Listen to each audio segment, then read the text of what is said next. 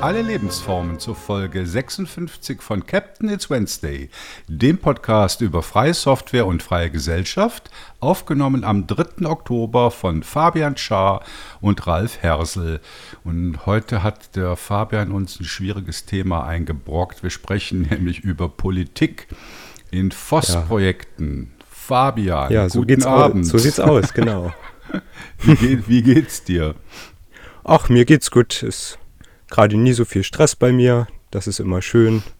Genau. Also ich bin heute schuld für das äh, genau. Thema, genau. Ja. Und wenn ihr ja. unsere Shownotes sehen könnt, also der Fabian hat eigentlich alles vorbereitet. Ich habe nur noch so ein bisschen Kommentar dazu geschrieben mit Bildern und mit viel Text.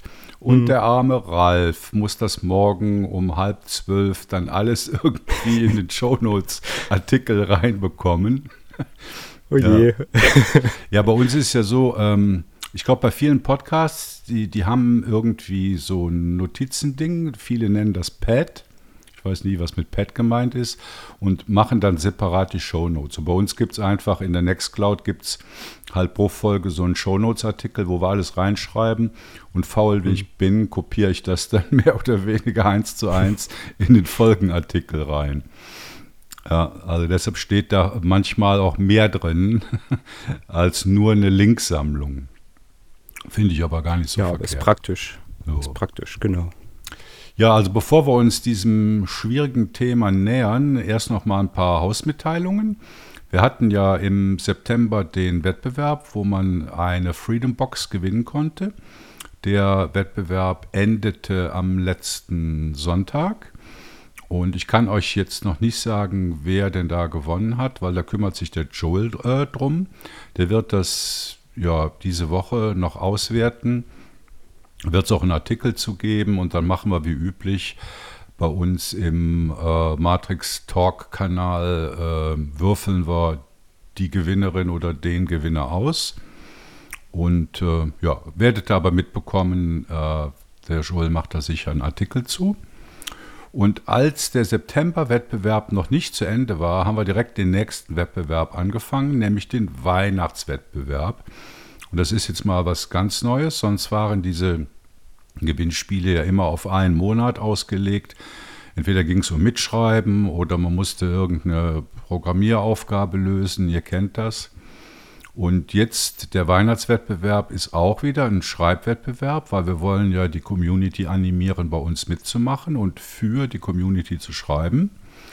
Und der ist jetzt, Entschuldigung, auf drei Monate ausgelegt, nämlich bis Ende des Jahres. Und ihr habt es vielleicht gelesen, vielleicht auch noch nicht. Da geht es darum, in diesem Zeitraum 25 Artikel zu schreiben bei uns. Jeder kann teilnehmen, außer das Core-Team. Und 25 Artikel, das klingt jetzt vielleicht viel, sind aber in den 13 Wochen, um die es geht, halt nur zwei Artikel pro Woche. Und es gab auch schon einige Kommentare äh, dazu, so ja, ob wir denn nicht arbeiten gehen und dass wir denn Zeit haben, zwei Artikel pro Woche zu schreiben. Ja, ich konnte da natürlich nur müde lächeln, weil das schreibe ich halt an einem Tag. und ich arbeite 100 Prozent.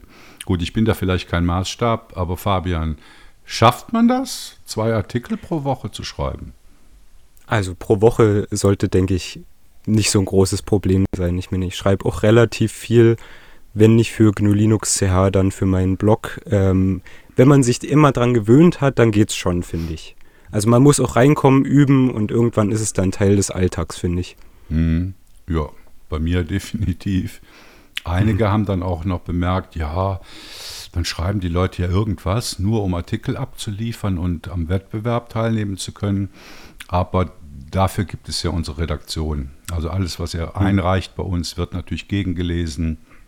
Äh, wir lehnen auch nicht oft, aber ab und zu lehnen wir auch Artikel ab, weil sie zu kurz sind, zeitlich nicht relevant sind, äh, einfach sehr schlecht geschrieben sind. Also wir machen das immer sehr freundlich, äh, mhm. weil wir finden es ja toll, äh, wenn Leute äh, bei uns mitschreiben. Aber manchmal geht es halt nicht. Ne? Also ein gewisses ja. Qualitätsniveau wollen wir da auch halten und das gilt auch für den Weihnachtswettbewerb. Und es zählen übrigens auch nicht eure Einreichungen, sondern das, was tatsächlich publiziert wird. Also was durch die Qualitätskontrolle durchgegangen ist. Hm. Genau, die Kritik kam ja dann auch schon auf Mastodon vor allem auch noch mit und ich finde es auch nachvollziehbar. Allerdings prüfen wir halt jeden Artikel, lesen den nochmal gegen und haben dann natürlich auch einen Austausch mit den Autoren. Also wenn ihr euch unsicher seid, ist es natürlich auch kein Problem, nochmal mit uns in Kontakt zu treten oder ihr kommt einfach direkt in die Redaktionsgruppe. Das geht natürlich auch. Mhm. Ja. Ja, guter Hinweis. Also wem das gefällt mitzuschreiben, der kann halt auf Matrix in unsere äh, rote Gruppe, hätte ich fast gesagt, in die, in die Red Group, also in die Redaktionsgruppe kommen. Da sind dann halt noch einige andere ähm, Autoren drin. Und da kann man sich austauschen und ebenfalls da mal Zweifel bestehen, kann man immer nachfragen. Also ich mache das auch, oder wenn ich irgendeinen Artikel habe, wo ich denke, hm, kann man das so schreiben, dann frage ich mal schnell in die Runde und da wird dir dann geholfen. Ja, und ähm, der Preis für den Weihnachtswettbewerb ist was ganz Spezielles. Äh, das ist nämlich dieses modulare Framework Notebook. Äh, das gibt es in einer 13 Zoll Variante und einer 16 Zoll Variante. Wir haben jetzt die 16 Zoll Variante ausgelobt. Ähm, die kann man dann vorbestellen. Äh, ich glaube, das 13er ist, wird jetzt schon ausgeliefert, das 16er wissen wir nicht so genau. Ähm, ja, da legen wir uns aber jetzt nicht so fest. Also wenn wir dann im Januar irgendwann den Gewinner oder die Gewinnerin äh, ermittelt haben, da kann man dann sicher miteinander reden. Also wenn er sagt, ihr wollt jetzt nicht das sauteure 16er Framework haben, sondern lieber das ja, fast halb so teure, nee, zwei Drittel so teure 13 Zoll Notebook. Da könnt ihr mit uns reden. Uns geht es einfach darum, dass wir euch nach Weihnachten dann ein tolles Geschenk machen können für hm. eure Mitarbeit. Hm. Ähm, ja, Fabian hat es gerade schon erwähnt, äh, die Kommentare. Und da möchte ich mich nochmal ganz herzlich bedanken an alle, die auf Mastodon kommentieren oder auch auf unserer Seite unter den Artikeln. Mir ist aufgefallen, dass die Kommentare äh, in letzter Zeit alle sehr, wie soll ich das sagen, ähm, themenbezogen sind, äh, friedlich sind. Also ich habe auch so ein bisschen mitmoderiert bei den Kommentaren und es gibt doch relativ wenige, wo wir sagen, ja, das sind jetzt Trollposts, die müssen wir ablehnen. Ich weiß nicht, Fabian, hast, wie ist denn da so dein Gefühl, deine Beobachtung? Ja, also ich freue mich eigentlich immer, wenn es Kommentare gibt, egal ob auf Mastodon oder direkt auf unserer Seite. Ähm, und ja, also ich finde es schön, wenn es da einen Austausch mit der Community gibt und ich muss dir eigentlich zustimmen, da ist eigentlich relativ wenig Stress. Ähm, die meisten Leute sind nett und wenn es dann mal nicht so ist, dann werden sie vielleicht auch einfach direkt von den anderen mit darauf hingewiesen. Ähm, von daher würde ich sagen, sind wir da eigentlich momentan in einer sehr guten Situation. Mhm. Das ist auch ein guter Hinweis von den anderen darauf hingewiesen. Eben, wir sind ein Community-Projekt und da kann man auch selber schon mal regelnd eingreifen, wenn einem als Leser oder Leserin da etwas unangenehm auffällt. Mhm. Ja, und unsere Wettbewerbe, die werden natürlich durch eure Spenden äh, finanziert. Ich glaube, beim Fabian kommt gerade ein Fax rein. Höre ich das richtig im Hintergrund? Ja, ja. Hintergrundgeräusche. ja. Das ähm, ist dieser natürliche Klang, den wir haben. Ne? Ja. Ja. Ähm, ja, genau. Also alles, was wir da äh, an Preisen ausschreiben, das wird natürlich über unsere Spenden und Sponsoreneinnahmen finanziert. Ihr wisst ja, wir sind ein nicht kommerzielles Projekt und uns ist ganz wichtig, dass das, was an Spenden reinkommt, in einer Form auch wieder der Community zugutekommt. Äh, also auch jetzt bei dem Framework äh, Notebook, das haben wir nicht äh, gesponsert bekommen von der Firma Framework, sondern mhm. das geht wirklich von unserem Konto ab. Ja, genug des Vorgeplänkels und der Hausmitteilungen. Kommen wir zum Thema. Also das Thema heißt, welche Rolle spielt Politik in freien und Open Source Projekten? Wie bist du darauf gekommen, Fabian? Ja, also für mich ist Politik eigentlich ein Thema, was mir im Alltag immer mal wieder begegnet. Man beschäftigt sich ja selber dann doch nochmal mit, äh, ja, auch damit. Ähm, und da ich mich natürlich auch im Voss-Umfeld viel bewege, äh, bleibt es dann bei mir zumindest nie aus, dass man da auch so ein paar gewisse Vergleiche zieht, weißt du? Mhm. Genau, deswegen habe ich mich halt an einem gewissen Punkt dann gefragt, welche Rolle Politik eigentlich in Forstprojekten spielen darf, sollte oder vielleicht sogar muss.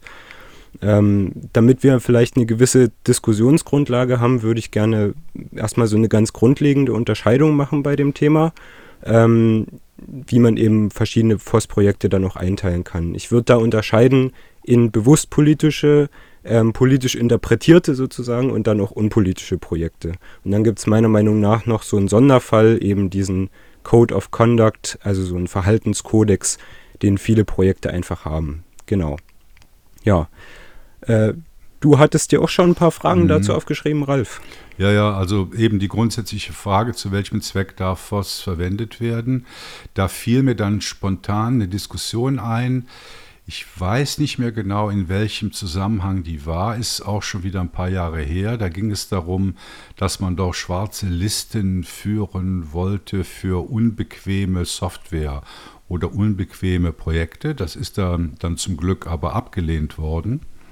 Mhm. Und äh, ich meine, man könnte jetzt fragen, darf man mit freier Software eine Bombe bauen? Und die Antwort ist selbstverständlich darf man mit freier Software eine Bombe bauen, wegen der Lizenz, also wegen der GPL. Oder die mhm. bessere Antwort ist, was schert es die GPL das ist eine, wenn man diese Frage stellt, diese ethische oder rechtliche Frage, ist das eigentlich eine Überlastung der GPL oder die Lizenz? Die Lizenz entscheidet nicht, was du damit machst. Hm. Ja gut, ich meine, da sind wir schon eigentlich bei der ersten Streitfrage, denn ganz so einfach ist es einfach meistens nicht. Wenn man sich mal zum Beispiel beim Download von Fedora ähm, ganz genau umschaut auf der Seite, dann wird man schnell auf so eine ähm, Exportbestimmungen stoßen. Das ähm, haben unterschiedliche Projekte, die ihren Hauptsitz sozusagen in den USA haben, die dann verbieten, dass das Ganze zum Beispiel in, ähm, wie nennt man, ja, Schurkenstaaten ähm, exportiert Länder. werden darf. Ja, mhm. ja genau. Ähm, also das wäre dann schon wieder so eine Ausnahme. Und für mich ist das halt auch ein Punkt, wo ich mir denke, naja gut, über das Thema kann man mal reden. Ja, ich würde sagen, wir können ja mal mit den Beispielen einsteigen. Ich habe mir ein paar Sachen aufgeschrieben. Ähm, vielleicht kennst der eine oder andere das Antix Linux. Das ist eine sehr leichtgewichtige Distribution, die sich besonders an Nutzer sehr alter Hardware ähm, richtet. Aber die haben eben nicht nur diesen, ja, dieses Ziel, diesen Grundsatz, sondern direkt, wenn man die Webseite von denen aufruft, dann bezeichnen die sich auch selbst als proudly anti-fascist, also als stolz antifaschistisch das ist schon mal eine politische äh, ja, Konnotation eigentlich. Ne? Ja. Und was dann noch mit dazu kommt, ist, dass die Distribution in der ähm, vollständigen Ausgabe traditionell auch politisch linke äh, bis links äh, radikale Lesezeichen im vorinstallierten Firefox-Browser mit ausliefert. Und das hat schon ähm, zu Kontroversen geführt, gerade weil da eben auch ja, sogenannte antizionistische Weblinks ähm, mit bei sind, die dann gerade auch von jüdischen Mitbürgern vielleicht nicht so direkt gut aufgenommen werden. Ja, wobei Weil, das ist ja ähm, jetzt Ist das okay, wenn eine Distribution sowas macht? Also spontan würde ich jetzt sagen, nein. Also wenn ich einen Browser lese, wenn ich einen, einen Browser äh, installiere mit politischen Links drin, das finde ich nicht okay. Also gut, man kann vielleicht als Projekt sagen, wir positionieren uns als antifaschistisch, aber links im Browser finde ich verkehrt. Und was mich jetzt besonders stört, ist, sind diese antizionistischen oder antisemitischen Weblinks. Das passt für mich jetzt irgendwie gar nicht zusammen. Antifaschistisch mhm. und antizionistisch. Mhm. Wäre für mich jetzt ja. sogar ein Widerspruch es ist, es ist ein, ein, extrem schmaler Grad und deswegen ist es eben auch so ein schwieriges Thema. Ähm, es gibt Leute, die behaupten, das ist ein, wäre ein großer Unterschied. Ich halte das auch für schwierig. Die äh, beziehen sich dann auf diesen Konflikt im Nahen Osten zwischen äh, Palästina ah. und dem Staat ah. Israel. Mhm, ähm, und ja. die sagen dann, dass es eine Zwei-Staaten-Lösung, also die sind quasi radikale Verfechter der Zwei-Staaten-Lösung, wenn ich das richtig verstanden habe. Mhm. Aber ich muss dir zustimmen, ich finde es schwierig, wenn sich eine Distribution so deutlich positioniert. Denn das ist ja nicht nur ähm, ein Leitgrundsatz, eine Forumsregel irgendwie in die Richtung, sondern es ist ja direkt eigentlich eine starke Positionierung. Es ist eine starke Haltung. Ich möchte jetzt dem Entwickler nicht absprechen, aber ich finde, ähm, wenn man das Ganze in der Distribution vorinstalliert, gibt man das den Leuten auch so ein bisschen vor und deswegen sehe ich es auch relativ kritisch. Mhm. Also, der Entwickler nennt sich übrigens selbst im Forum Anticapitalista. Ähm, da merkt man vielleicht auch, in welche Richtung das ähm, an der Stelle geht. Ja, also ich, hätte, ja, jetzt nichts, noch, ich, hätte sorry, jetzt, sorry. ich hätte jetzt nichts dagegen, äh, wenn ein Projekt meint, es müsste jetzt politisch sich auf, äh, müsste sich politisch positionieren. Das Projekt an sich oder ich meine, letztendlich sind es ja immer die Leute dahinter. Oder ein Projekt an sich hat keine politische Einstellung, sondern die Menschen im Projekt haben eine politische mhm. Einstellung. Das kann man vielleicht machen, ähm, aber ich würde es dann aus der Software raushalten. Ja, das äh, ist wahrscheinlich schon ein guter Leitsatz. Was mir da gerade spontan noch eingefallen ist, deswegen habe ich dir gerade auch ein bisschen dazwischen geredet, sorry. Ähm, ist, dass die Distribution ja selbst, wenn man sich die Codenamen anschaut, auch bei jeder Version in, ähm, in linkes Projekt oder ein linksradikales Projekt referenziert. Da, da sind dann griechische Politiker genauso wie ähm, Bands mit dabei mit politischen Inhalten. Kann man da nicht eigentlich schon sagen, wenn der Nutzer sich so eine Distribution runterlädt, lässt er sich auch mit darauf ein? Ähm, ich glaube, dass viele Anwender und Anwenderinnen in erster Linie auf die Technik gucken und erst in zweiter oder dritter Linie auf politische Inhalte, die mhm. damit verbunden sind. Also ich glaube, mhm. es kann dir gut passieren, wenn du sagst, ich habe alte Hardware und hey, Antix Linux passt ja super dazu dass das der Haupttreiber ist und dann bekommst du vielleicht erst später mit, dass es sich hier um eine antifaschistische, um ein antifaschistisches Projekt handelt.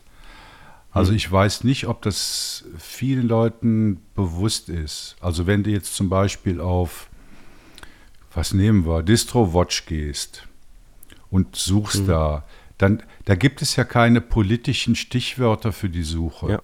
Da gibt es Richtig. technische Stichwörter.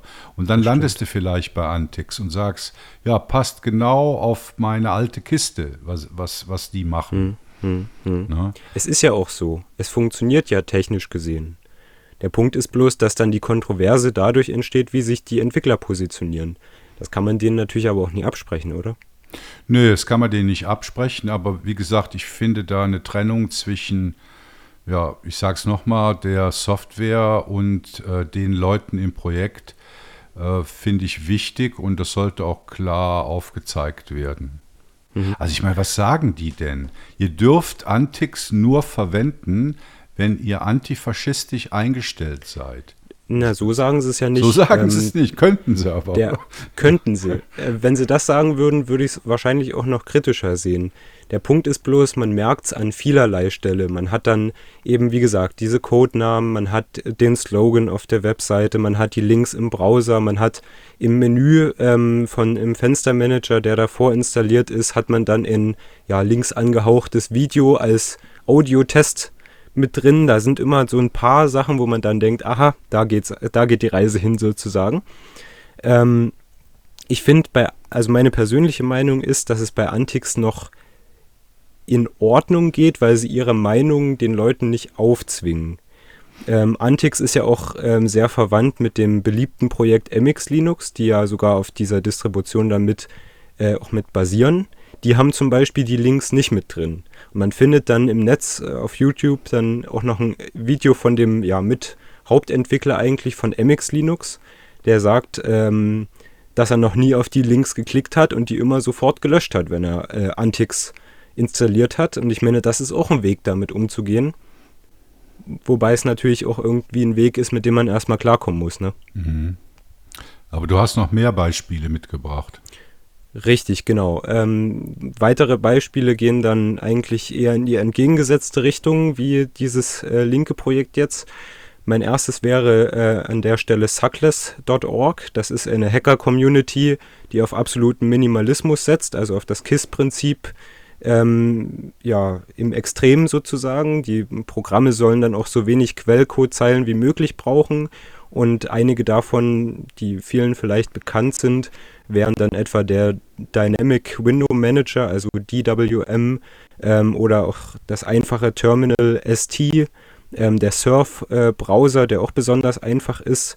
Aber eine Kontroverse gab es nicht wegen diesem ja, Softwaregrundsatz, sondern eher, weil sich die Entwickler mal wieder politisch ja, mehr oder weniger gut angestellt haben, neutral zu bleiben. Es gab eine Kontroverse, weil die sich bei einem Treffen dieser Community auf einen Fackelmarsch begeben haben, ähm, auch noch im deutschsprachigen Raum. Und das wurde dann natürlich ähm, gerade von einem historischen Hintergrund als neonazistisch interpretiert. Fackelmärsche waren eben äh, in der Nazizeit ein Propagandamittel, ähm, was durchaus oft genutzt wurde von den entsprechenden ja, Staatskräften. Und dann gab es in der Folge halt auch eine Diskussion auf Wikipedia, die, ähm, ja, die Entwickler haben sich dann gerechtfertigt, zumindest gab es in der Diskussion jemanden, der sich als ähm, Entwickler von Suckless.org bezeichnet hat und der nennt dann eben diesen Fackelmarsch eine unpolitische Wanderung. Na, ähm, ja. Das ist natürlich eine, eine schwierige Situation. Ralf, was hältst du davon? Ja gut, also Fackelmarsch und wenn ich mir jetzt auch das Bild ansehe, könnt ihr euch dann in den Shownotes äh, auch angucken, äh, falls ich mhm. das in den Artikel reinbekomme. Also das sieht für mich dann schon ziemlich rechtsextrem aus. Ich meine, man muss sich ja auch bewusst sein. Man kann natürlich äh, lustige Dinge machen mit Lagerfeuer und mit Fackeln und vielleicht kann ich mich auch an irgendwelche St. Martins Umzüge erinnern, äh, wo mit, wie heißen die denn, Lat wo die Kinder mit Laternen gehen und die mhm. Feuerwehr äh, läuft voran mit irgendwelchen Fackeln. Äh, das ist dann vermutlich unproblematisch und nicht politisch gemeint. Aber wenn ich mir die fünf Leute hier äh, anschaue, dann hat das nat natürlich ganz klar einen, einen neonazistischen Anstrich. Und wenn es das und wenn das nicht gemeint ist, sollten sich die Leute bewusst sein, was das bei anderen Leuten auslöst. Also selbst Richtig. wenn Sie sagen, wir sind alle bei der Feuerwehr und beim St. Martins-Umzug laufen wir doch mit genau diesen Fackeln rum, dann ist das ein anderer Kontext und sendet eine andere Botschaft aus als, als dieses Bild von fünf Typen mit, mit Fackeln auf dem Waldweg. Richtig, also ich finde, äh, da zu begründen, dass das Ganze unpolitisch ist, ist äh, schon ein ganz schönes Kunststück. Ich meine, du hast eigentlich schon gesagt, bestimmte Kleidungsstile, bestimmte Frisuren, bestimmte Tätigkeiten, wie eben in Fackelmarsch, haben eben teilweise auch eine politische ja, Doppelbedeutung sozusagen. Und wenn sich dann eben fünf Leute mit ähm, ja, kahl rasiertem Kopf hinstellen, mitten in der Nacht äh, Fackeln durch die Gegend tragen, dann hat das für mich eigentlich mehr als ein Geschmäckle sozusagen. Und ich muss dir ganz ehrlich sagen, ich kann den Vorwurf auch nachvollziehen und meide deswegen ähm, Suckless Software auch ganz grundlegend. Ich, hab, ich benutze das einfach nicht, weil ich finde, wenn ich dann zum Beispiel irgendwie mit den Entwicklern in Kontakt treten müsste, dann wäre das für mich unangenehm. Und deswegen würde ich das einfach nicht gerne machen. Mhm. Sehe ich ganz genauso. Und ich komme nochmal auf meinen Punkt von vorhin zurück. Viele Leute wissen es halt nicht sondern die sehen, ja. wie heißt das Ding, Dynamic Window Manager, hey cool, ST, einfaches Terminal, finde ich toll. Hm. Und dann kommen sie vielleicht, also unter Umständen erst Jahre später, weil sie unseren Podcast hören, auf die Idee, äh, dass da ja, äh, dass die Leute, die dahinter stehen, äh, politisch eine inakzeptable Meinung vertreten. Der Punkt ist eben, man kann die Software ja nutzen, ohne diese Meinung zu teilen. Es gibt große Distributionen, die das Ganze ähm, vorinstalliert mitliefern. Ähm, Fedora zum Beispiel würde ich jetzt nie ähm, verurteilen, weil sie in ihrer i, ähm, iFree-Ausgabe, also mit, auch mit einem Fenstermanager, ähm, Suckless-Software mit vorinstallieren oder irgendwas in die Richtung. Das ähm, finde ich dann nicht nachvollziehbar an der Stelle. Aber man sollte sich doch vielleicht bewusst sein, welche Entwickler hinter den Projekten stehen, die man so täglich nutzt, oder? Also ich überlege jetzt gerade, ein, ein, anderes Beispiel. Ah ja, mir fällt eins ein. Es gibt in der Schweiz, also Schweiz ist ja das Land der guten Schokolade. und es gibt halt ähm, ja viele Schokoladenhersteller, die halt am Flughafen und in Zürich tolle Läden haben, also sowas wie Lind Sprüngli Mhm. Und dann gibt es auch die Firma Läderach, oder? Die verkauft auch so äh, sehr leckere und schöne so Bruchschokolade in ihren Läden und am Flughafen. Und der Besitzer der Firma, ich bin mir jetzt gar nicht sicher, ob es der Herr Läderach ist, hat halt auch ein schwieriges, bewegt sich in einem schwierigen politischen Umfeld. Und viele Leute wissen das und kaufen deshalb diese Schokolade nicht. Ich meine, die Schokolade mhm. an sich kann ja nichts dafür, aber sie wollen halt äh, die, die, diese politischen Umtriebe oder diese Einstellung nicht finanzieren, indem sie diese Schokolade kaufen. Ich weiß nicht, ob hm. das weit hergeholt ist, das Beispiel, aber. Ich, ich finde das Beispiel nachvollziehbar, aber was mich daran so ein bisschen, wo es vielleicht dann so ein bisschen hinkt, ist meiner Meinung nach, dass ja äh, die Nutzung von einem Softwareprogramm nie direkt eine Finanzierung ähm, darstellt. Man nutzt es ja nur, man muss den Leuten ja kein Geld überweisen und man muss die Meinung auch nie teilen. Ne? Ja, sehe ich ein bisschen anders, weil ähm, das ist ja ein Mythos, dass freie Software kostenlos ist. Das steht ja in keiner Lizenz so geschrieben, sondern tatsächlich stimmt, ja. ist ja die Idee, dass du nimmst und gibst. Also es ist genauso wie bei uns. Hm. Natürlich schreiben wir unsere Artikel und es kostet nichts, aber wir erwarten auch in irgendeiner Weise, dass man etwas zurückgibt, indem die Community eben selbst mitschreibt oder uns durch äh, Spenden finanziert. Und bei einem mhm. Softwareprojekt ist das ja genauso. Also was weiß ich, du kannst ja auch der Wikipedia spenden oder äh, du kannst im Grunde genommen so ziemlich jedem freien Softwareprojekt spenden. Ja, das stimmt. Aber man muss es ja nicht. Man, du musst es nicht, aber es wäre ja ethisch korrekt, um den ganzen hm. Voss-Laden am Laufen zu halten. Da ist was dran. Da ne? recht, und ja. dann bist du halt doch wieder in diesem Jahr. Äh, und was passiert dann mit, diesem, mit diesen Spendengeldern? Ne? Hm, hm, das stimmt. Ich meine, im Grunde muss es am Ende des Tages jeder selber entscheiden, ob er spendet, ob er eine Software nutzt oder eben nicht. Es gibt genug Leute, die ähm, im Alltag versuchen, ähm, die Kunst vom Künstler zu trennen und das passiert mir auch manchmal. Äh, es ist halt die Frage, ähm, was man selber noch mit aushält, wo man denkt, äh, das ist nur Provokation, das meinen die gar nie ernst. Oder ähm, dass das Ganze halt dann irgendwann an einem Punkt ankommt, dass man es selber nicht mehr unterstützen will. Ne? Das wäre also, so mein Standpunkt. Also du spielst jetzt auf Rammstein an. Äh, ja, gut. Das Musik allgemein ist natürlich nochmal, da, da gibt es das auch oft genug, da hast du recht, ja. Mhm. Ähm, ja, aber es wird noch schlimmer, wenn ich das hier so lese, was jetzt noch es, kommt. Also meiner Meinung nach wird es noch schlimmer, das stimmt. Ähm, es gibt das äh, Projekt Tiny Tiny ASS, also einen RSS-Reader, der ähm, ja sehr bekannt ist durchaus, vor allem in den letzten Jahren, als ähm, Google äh, RSS-Reader dann irgendwann zugemacht hat. Ähm, das Projekt ist relativ bekannt.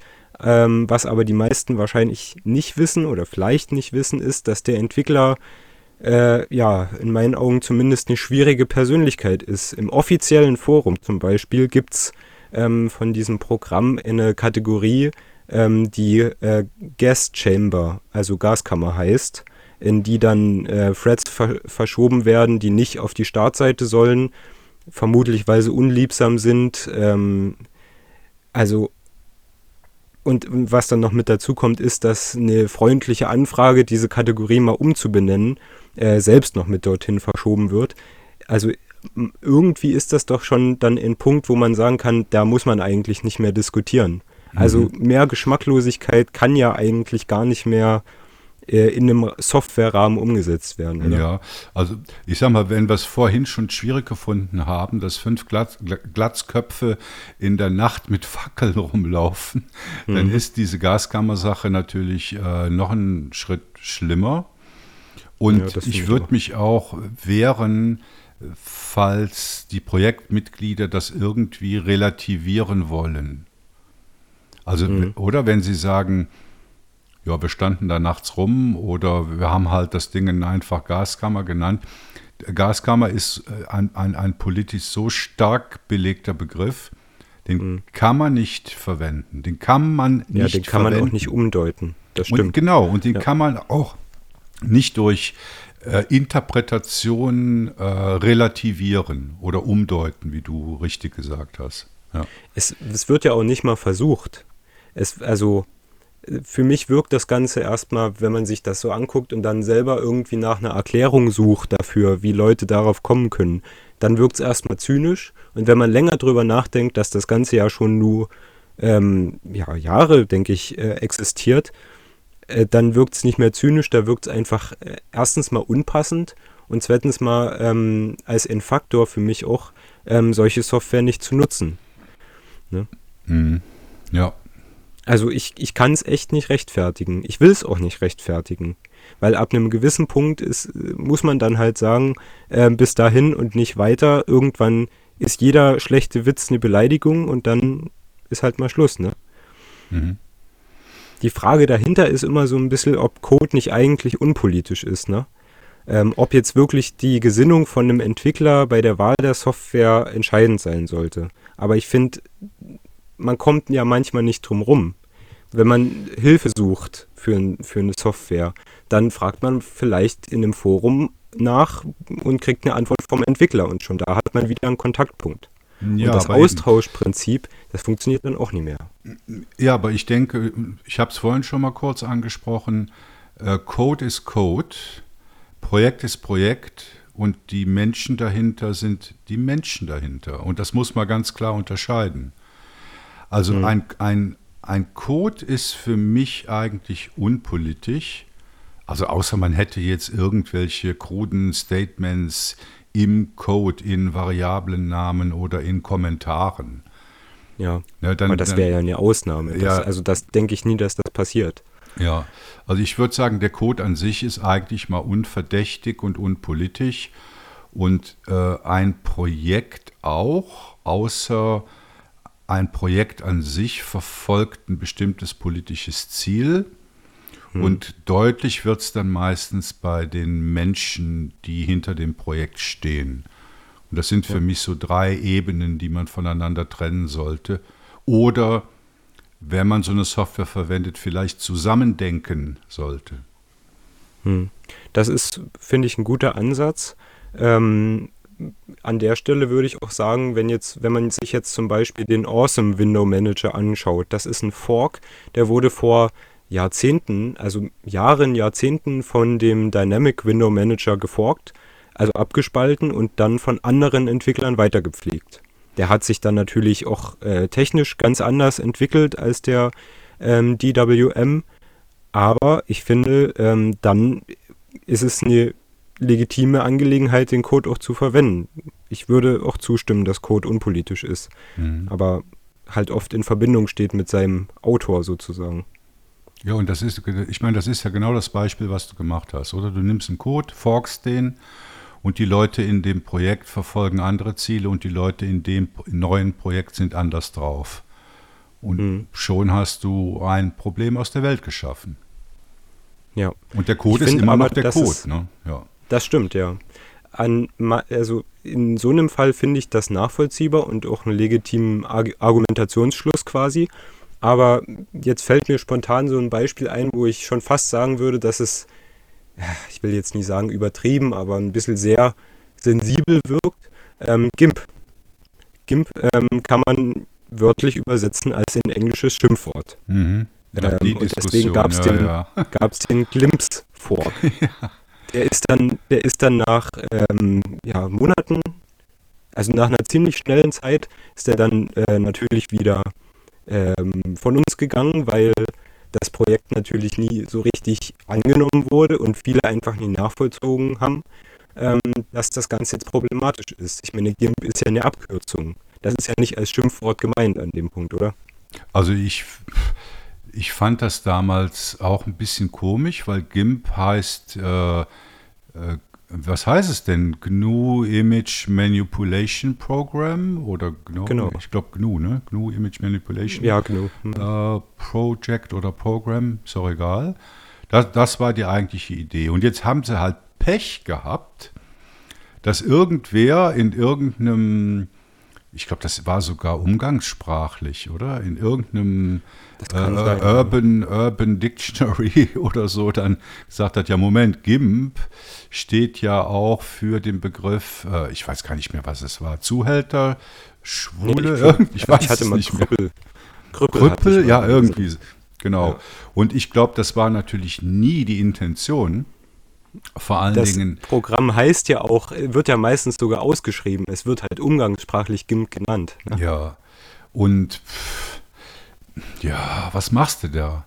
Also ich meine, du kannst natürlich äußerst sensibel sein und sagen, okay, sorry, war nicht unsere Intention. Eigentlich heißt das, sind das vier Buchstaben, die eine Abkürzung bedeuten. Und jetzt äh, kommt halt 20 Jahre später oder wann kommt halt äh, jemand daher und sagt, ja, aber das, äh, in, in unserer Street Language äh, heißt das halt das und das und das finden wir doof. Mhm. Jetzt kann man äh, hingehen und sagen, okay, dann benennen wir uns halt äh, von Twitter in X um oder von GIMP in Y. ja. ähm, das, das ist dann, meine Maßnahme. Das ist dann vielleicht auch nicht, was besonders förderlich ist für, den, für die Marke GIMP. Und GIMP ist natürlich auch eine Marke, oder? Es ist auf jeden Fall bekannt unter dem Namen. Und den wird man dann auch nicht mehr so schnell los.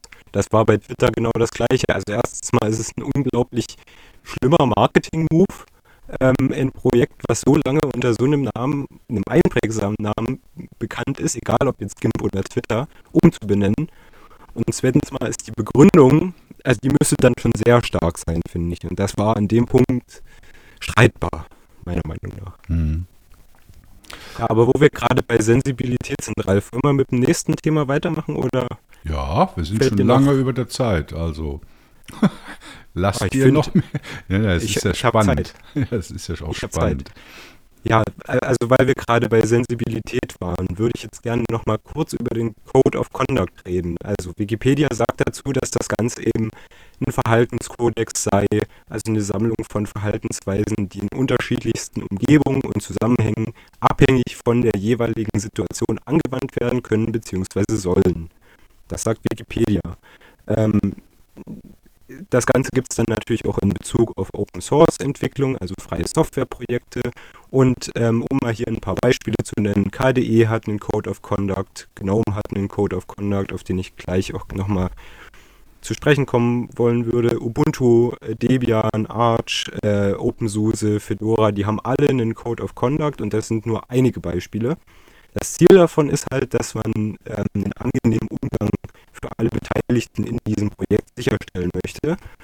Hm, was mich so ein bisschen dazu angeregt hat, mit dir nochmal darüber reden zu wollen, ist, dass das Ganze zumindest in den letzten Jahren eine stark identitätspolitische Färbung angenommen hat, meiner Meinung nach. Das Beispiel, ähm, was mir da besonders aufgefallen ist, ist der GNOME Code of Conduct. Der hatte früher, ähm, eigentlich war der sehr äh, kurz und knapp gehalten und mittlerweile ist der ellenlang geworden. Ähm, früher gab es eben vier grundlegende Aspekte bei GNOME, nämlich Respekt und Aufmerksamkeit. Erstens, zweitens Geduld und Großzügigkeit. Drittens die Annahme, dass Menschen in guter Absicht kommen. Und viertens, ähm, dass man versuchen sollte, präzise zu sein innerhalb der Diskussion vom Projekt. So.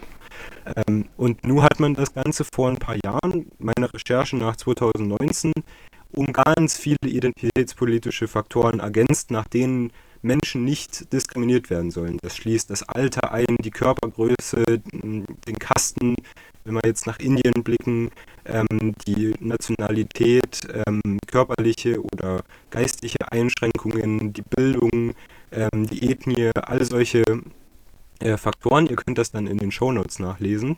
Ähm, und da stellt sich für mich einfach die Frage, wie präzise sollte so ein Code mhm. of Conduct formuliert sein? Ja. Was hältst du davon? Also, ich glaube, da könnte, könnten wir eine eigene Podcast-Folge drüber machen, über das Thema. Mhm. ich denke, das ist das Resultat einer sich weiterentwickelnden und sensibleren Gesellschaft, dass man viel mehr Dinge berücksichtigt. Also du hast gesagt, es gab am Anfang vier Sachen. Respekt, Großzügigkeit, gute Absichten, präzise sein. Und jetzt genau. sind das, ich schätze mal so 20 verschiedene Sachen. Es geht von Schwangerschaft bis zur sexuellen genau. Identität, äh, Stammeszugehörigkeit. Was ist denn Vet Veteranenstatus? Also, und ich glaube, diese Liste, die lässt sich unendlich fortführen. Hm. Also du wirst, wenn du auf dieses Niveau der, ich sag jetzt mal, berechtigten Empfindlichkeit runtergehst, wirst du nie fertig, weil du wirst immer noch Personen finden, die sagen, ja, aber ich äh, fühle mich der Gruppe zugehörig oder ich habe das oder jenes äh, empfinden und das führt ihr nicht auf. Je mehr du aufführst, desto mehr Leute findest du, die sich dadurch nicht repräsentiert fühlen. Hm. Also es ist eigentlich das Gegenteil von dem, was du erreichen willst. Ja, wir, haben das bei, wir haben ja, das bei GNU Linux CH auch gehabt. Also wir haben ja, gut, der heißt bei uns nicht Code of Conduct, sondern irgendwie Verhaltensregeln oder so. Also ja. was, worüber man schreiben darf und nicht und was wir uns ausbedingen und so weiter. Und diejenigen, die äh, von Anfang an bei GNU Linux CH mit dabei sind, haben vielleicht gemerkt, dass diese Liste auch immer länger geworden ist. Weil es gab immer mehr. Fälle, wo wir gesagt haben, ja, das ist aber jetzt von unserem Code of Conduct nicht abgedeckt. Das müssen wir jetzt noch aufschreiben. Und genauso sehe ich das hier auch. Äh, ich finde, ich, was habe ich, ich habe eine gespaltene Meinung dazu. Einerseits finde ich das natürlich richtig, dass man auf die Leute und ihre Befindlichkeiten eingeht. Andererseits glaube ich aber, dass du damit eher das Gegenteil erreichst, weil du, wenn du so differenzierst, gibt es immer noch eine, wie sagt man das, Minorität, die nicht abgedeckt ist. Ja. Was ich machen würde, und das hatten wir ganz am Anfang, und das haben wir immer noch in unseren Regeln bei GNU Linux CH, wir haben uns auf Menschenrechte auf und auf Verfassungen von europäischen Ländern berufen.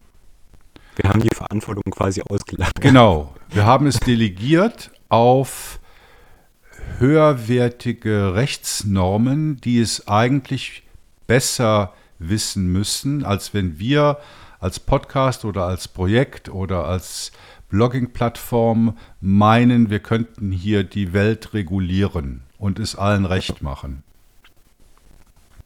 Das ist ein nachvollziehbarer Standpunkt. Also was mir da auch so direkt dazu eingefallen ist, ist, dass ja eigentlich niemand davon profitiert, in einer unfreundlichen Community aktiv zu sein.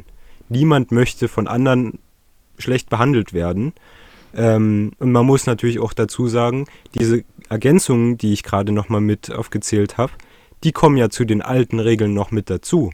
Und da frage ich mich, war das so dringend nötig? Mhm. Gab es da Vorfälle, dass das Ganze wirklich nötig war, ähm, zusätzlich zu den alten Regeln noch neue aufzustellen. Ich glaube schon. Ich meine, du hast ja diese, diese Verfeinerung im Empfinden von äh, Minderheiten. Darf man das so sagen? Ja, oder? Und, Wir werden es merken. ähm, du hast ja auch geschrieben, Spagat zwischen äh, Minderheiten. Ähm, ich glaube, das führt dazu. Es kommen halt Leute auf dich zu in Kommentaren, es kommen deine Anwender, es kommen deine Leser, es kommen deine Hörer und die sagen, äh, sorry, das ist für mich nicht okay. Und was machst du dann als Projekt? Du nimmst es auf in deinen Code of Conduct. Weil mhm. du bist ja hoffentlich äh, liberal und progressiv aufgestellt und hörst auf die Leute und willst es mhm. ihnen recht machen.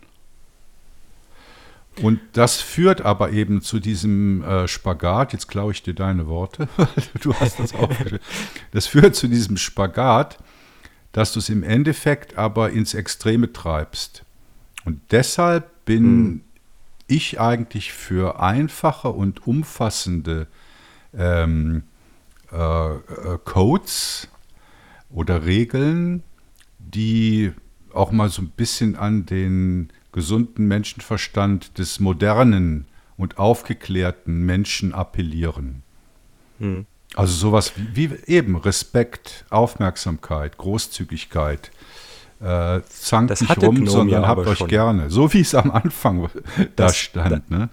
Deswegen ist ja die Frage, ob es wirklich diese Ergänzung gebraucht hat. Und ich muss dir ehrlich sagen, wenn ich mir die anderen ähm, Code of Conducts anschaue, sind die manchmal nicht so lang und auch nicht so ähm, ja, detailliert. KDE zum Beispiel, ähm, wenn ich das richtig in Erinnerung habe, hat fast dieselben vier Grundsätze, die GNOME auch hatte und jetzt ja immer noch hat in ergänzter Form, ähm, immer noch. Und ich muss dir ehrlich sagen, ich kann mir nicht vorstellen, dass der Umgangston im KDE-Projekt viel schlimmer wäre als der Umgangston im GNOME-Projekt. Das kann ich mir echt nie vorstellen. Denn die Leute, die sich zu solchen Projekten hingezogen fühlen, die gehören ja irgendwie derselben Gruppe von Interessenten an. Ob ich jetzt bei KDE mitarbeite oder bei GNOME, das ist eine technische Frage. Oder? Ja, und außerdem, äh, Code of Conduct ist ein geschriebenes Wort, aber keine gelebte Realität. Also frag doch mal einen GNOME-User, ob er dir die Punkte aus dem Code of Conduct aufsagen ja. kann. Ja, genau, stimmt. Ne? Hm. Gut, die, mit, die Mitarbeiter müssen das dann, glaube ich, ähm, zumindest mit abnicken. Ne? Das, ähm, die sagen dann zum Beispiel auch, wenn man das Ganze vollständig liest, das gilt hier, hier, hier, hier und hier, aber es ist nicht limitiert auf die Situation. Und dann, dann ähm, gibt es da so Sachen wie offizielle Diskussionen. Da ist natürlich klar, dass der Code of Conduct gilt. Aber dann steht im GNOME ähm, COC direkt auch mit drin, das gilt auch für private Gespräche, die in den Hotels stattfinden, die GNOME-Beitragende ähm, in ihrer Freizeit haben, wenn sie zu einem GNOME-Event gehen. Hm. Das ist dann wieder ein Punkt, wo ich mir denke, wann, wann, wo führt die Reise eigentlich hin? Ne? Hm. Ja, äh, ganz schwierig. Äh, weißt du, es wird vor allem, ich meine, du kannst ja sagen, Leute, seid, geht, geht nett miteinander um, oder? Habt euch lieb. Das ist mhm. natürlich maximal unpräzise. Und das stimmt, ja. wenn die Sonne scheint, funktioniert das alles super. Du hast äh, nette Leute, du erinnerst dich, am Anfang von der Folge habe ich mich bedankt bei den Kommentatoren mhm. und Kommentatorinnen auf Mastodon und bei unseren Artikeln. Das ist alles äh, toll, was die schreiben. Da wird nicht getrollt und so gemacht. Problematisch wird es ja dann, wenn sich jemand äh, anders verhält. Weil dann kommst du ja auch schnell in eine Erklärungsnot. Das hatten wir bei GNU Linux CH schon ein paar Mal.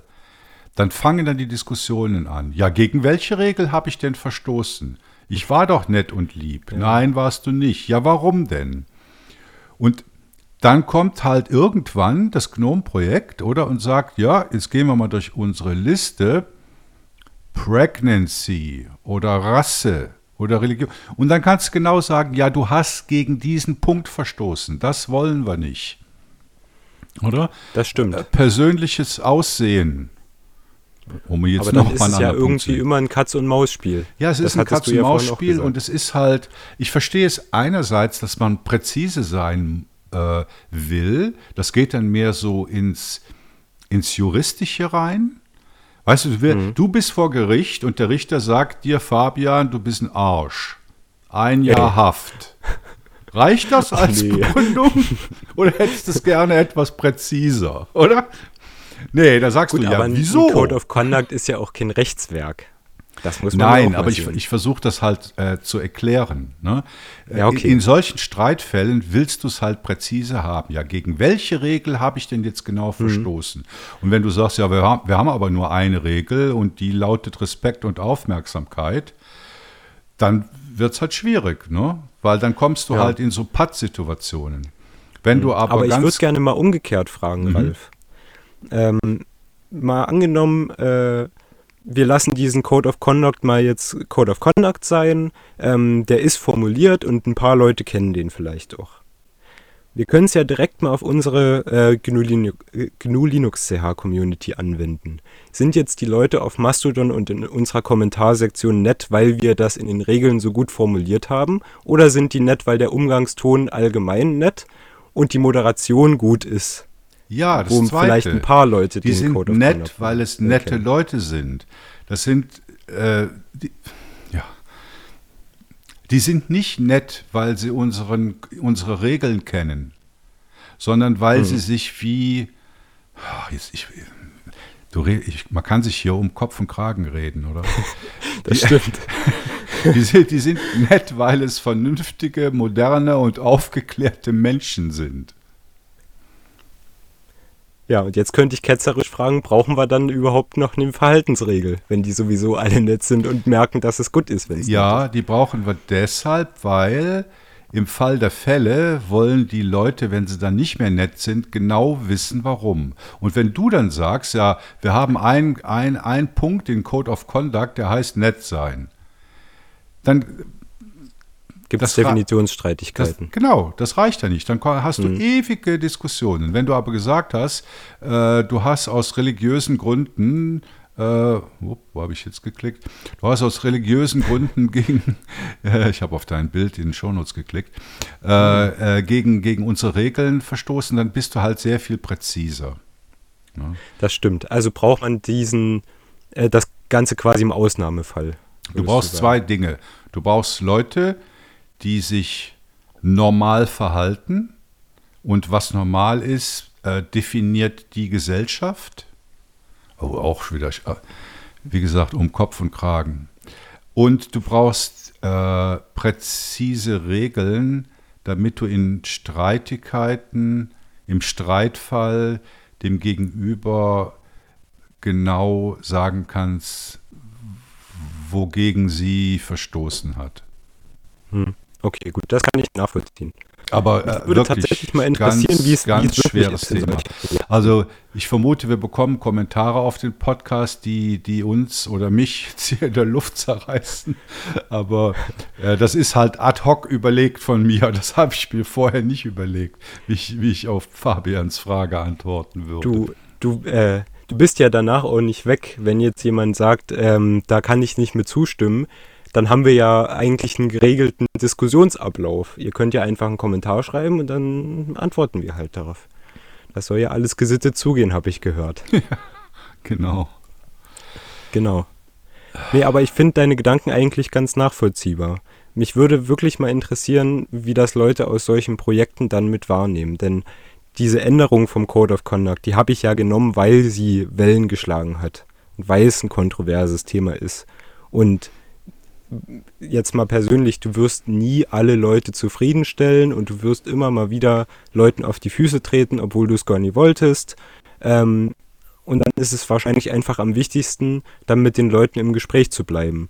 Bei GNOME gibt es zum Beispiel auch eine Funktion, ich weiß nicht, ob es die früher auch gab, ähm, Leute direkt zu melden.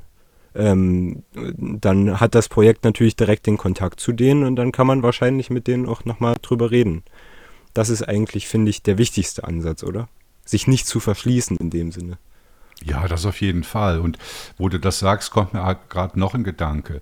Äh, ich meine, du könntest ja auch sagen, äh, jetzt im Extremfall, nee, wir haben keine Regeln, wir haben keinen Code of Conduct, wir haben aber mhm. ein Team. Also jetzt in unserem Fall wäre das halt das, das Core-Team mit den vier Leuten und wir entscheiden in diesem Team, ob etwas in Ordnung ist oder nicht. Das ja. heißt, da, da, da bist du dann vollkommen raus aus, dem, aus der Definition.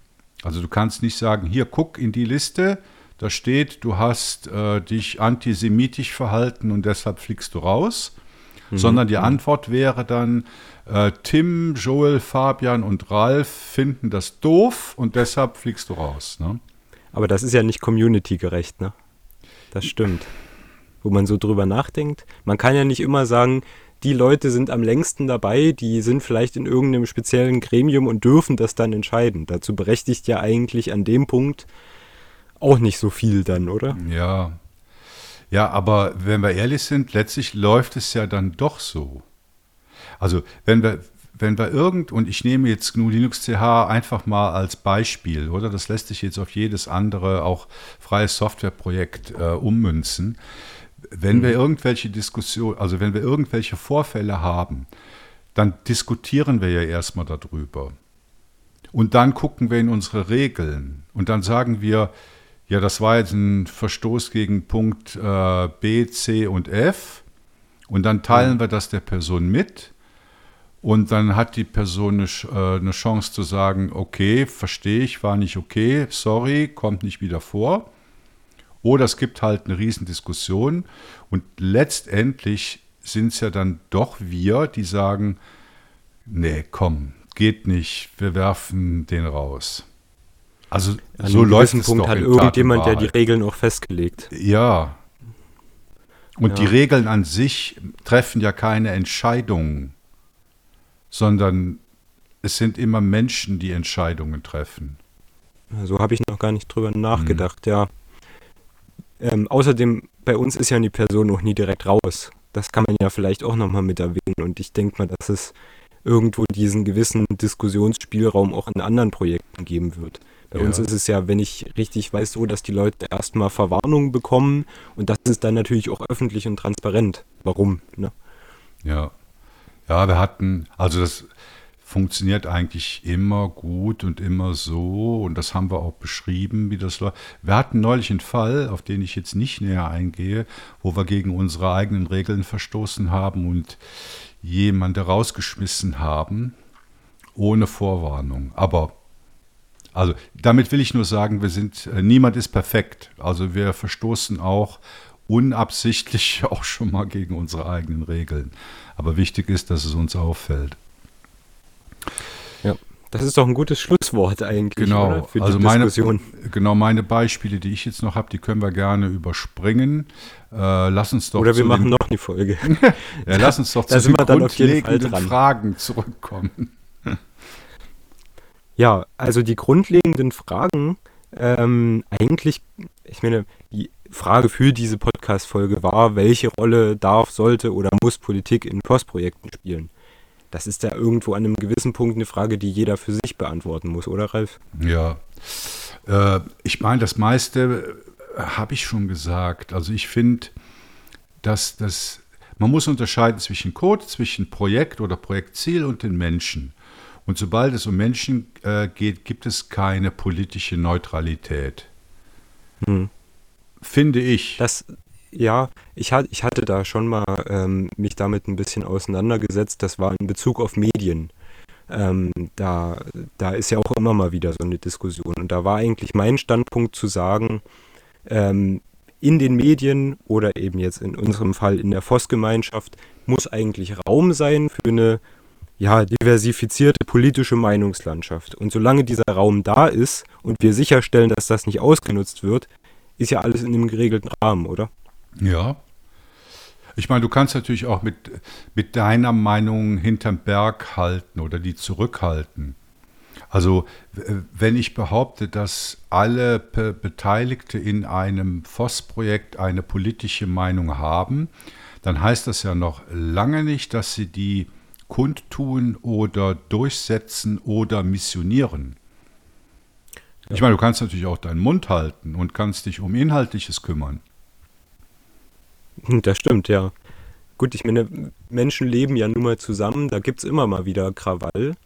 Ähm, es, ist, es wird sich vielleicht an einem gewissen Punkt einfach nicht vermeiden lassen, irgend, an irgendeinem Punkt auf solche Themen zu stoßen.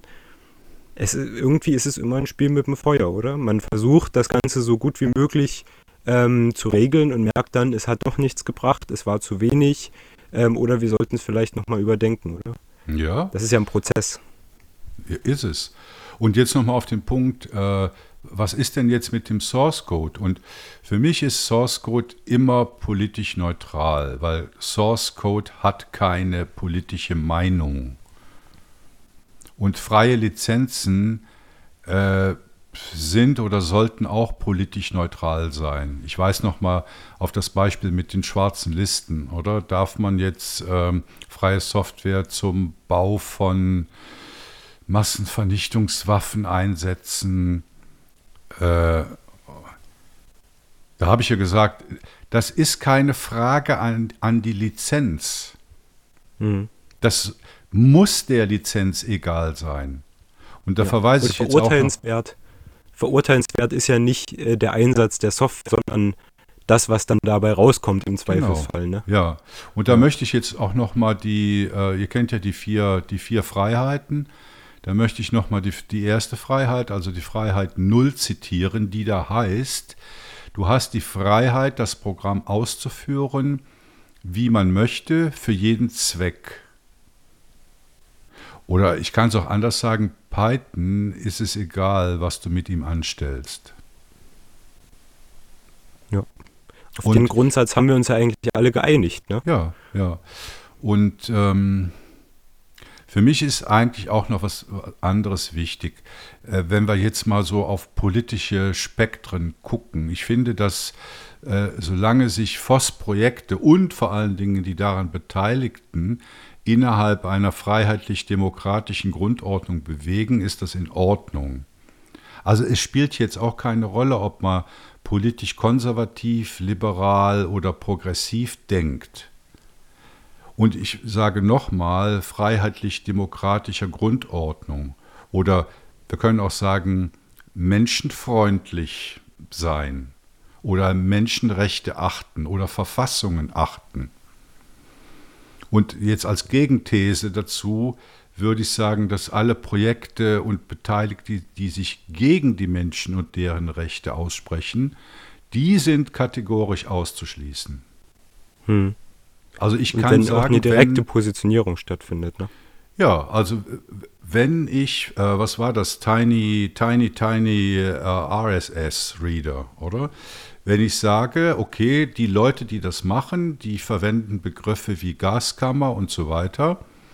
Und das verurteile, also ich verurteile nicht die Software, aber die Intention der Leute, die dahinter stehen, dann würde ich auch für mich sagen, okay, dann schließe ich diese Software für mich kategorisch aus. Mhm. Weil es ist, es geht dann nicht mehr nur alleine um die Software. Ne, wir hatten ja das Beispiel, irgendwer hat, das war hier dieser Window Manager, hat das geforkt und auf einmal äh, stand dieser Fork in einem ganz anderen gesellschaftlichen oder politischen Kontext, wo du sagen kannst, hey, super, finde ich gut das Projekt, die unterstütze ich, den spende ich auch. Hm. Ja. ja.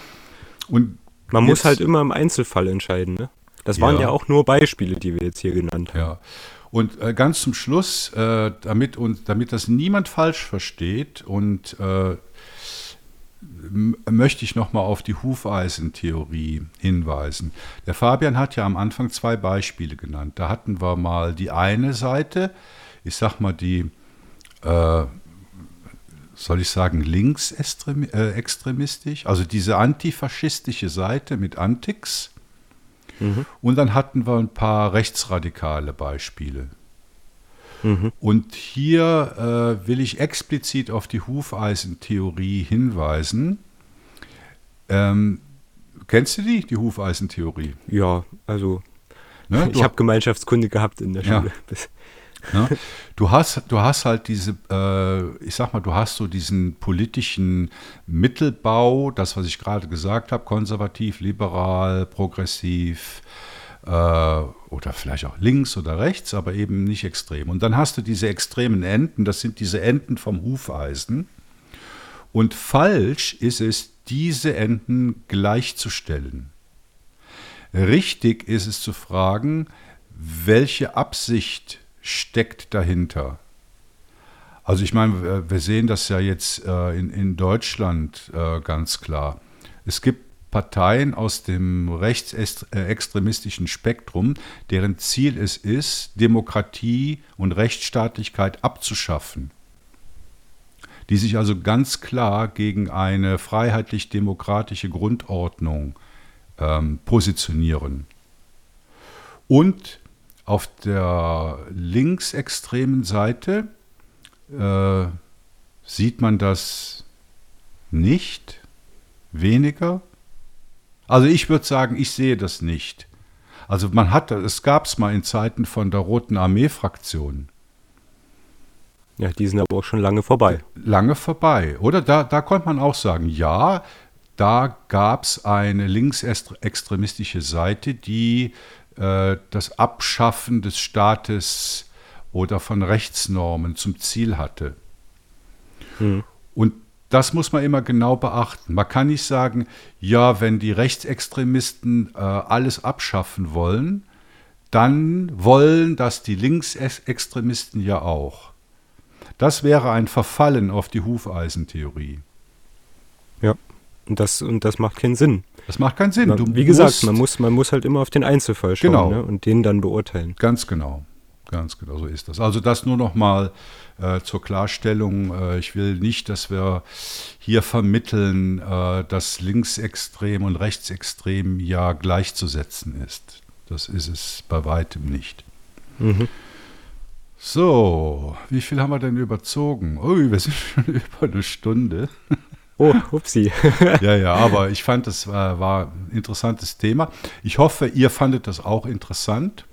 Ähm, äh, ja, wir konnten vielleicht hier ein Fass aufmachen und mal so unsere Ideen dazu präsentieren.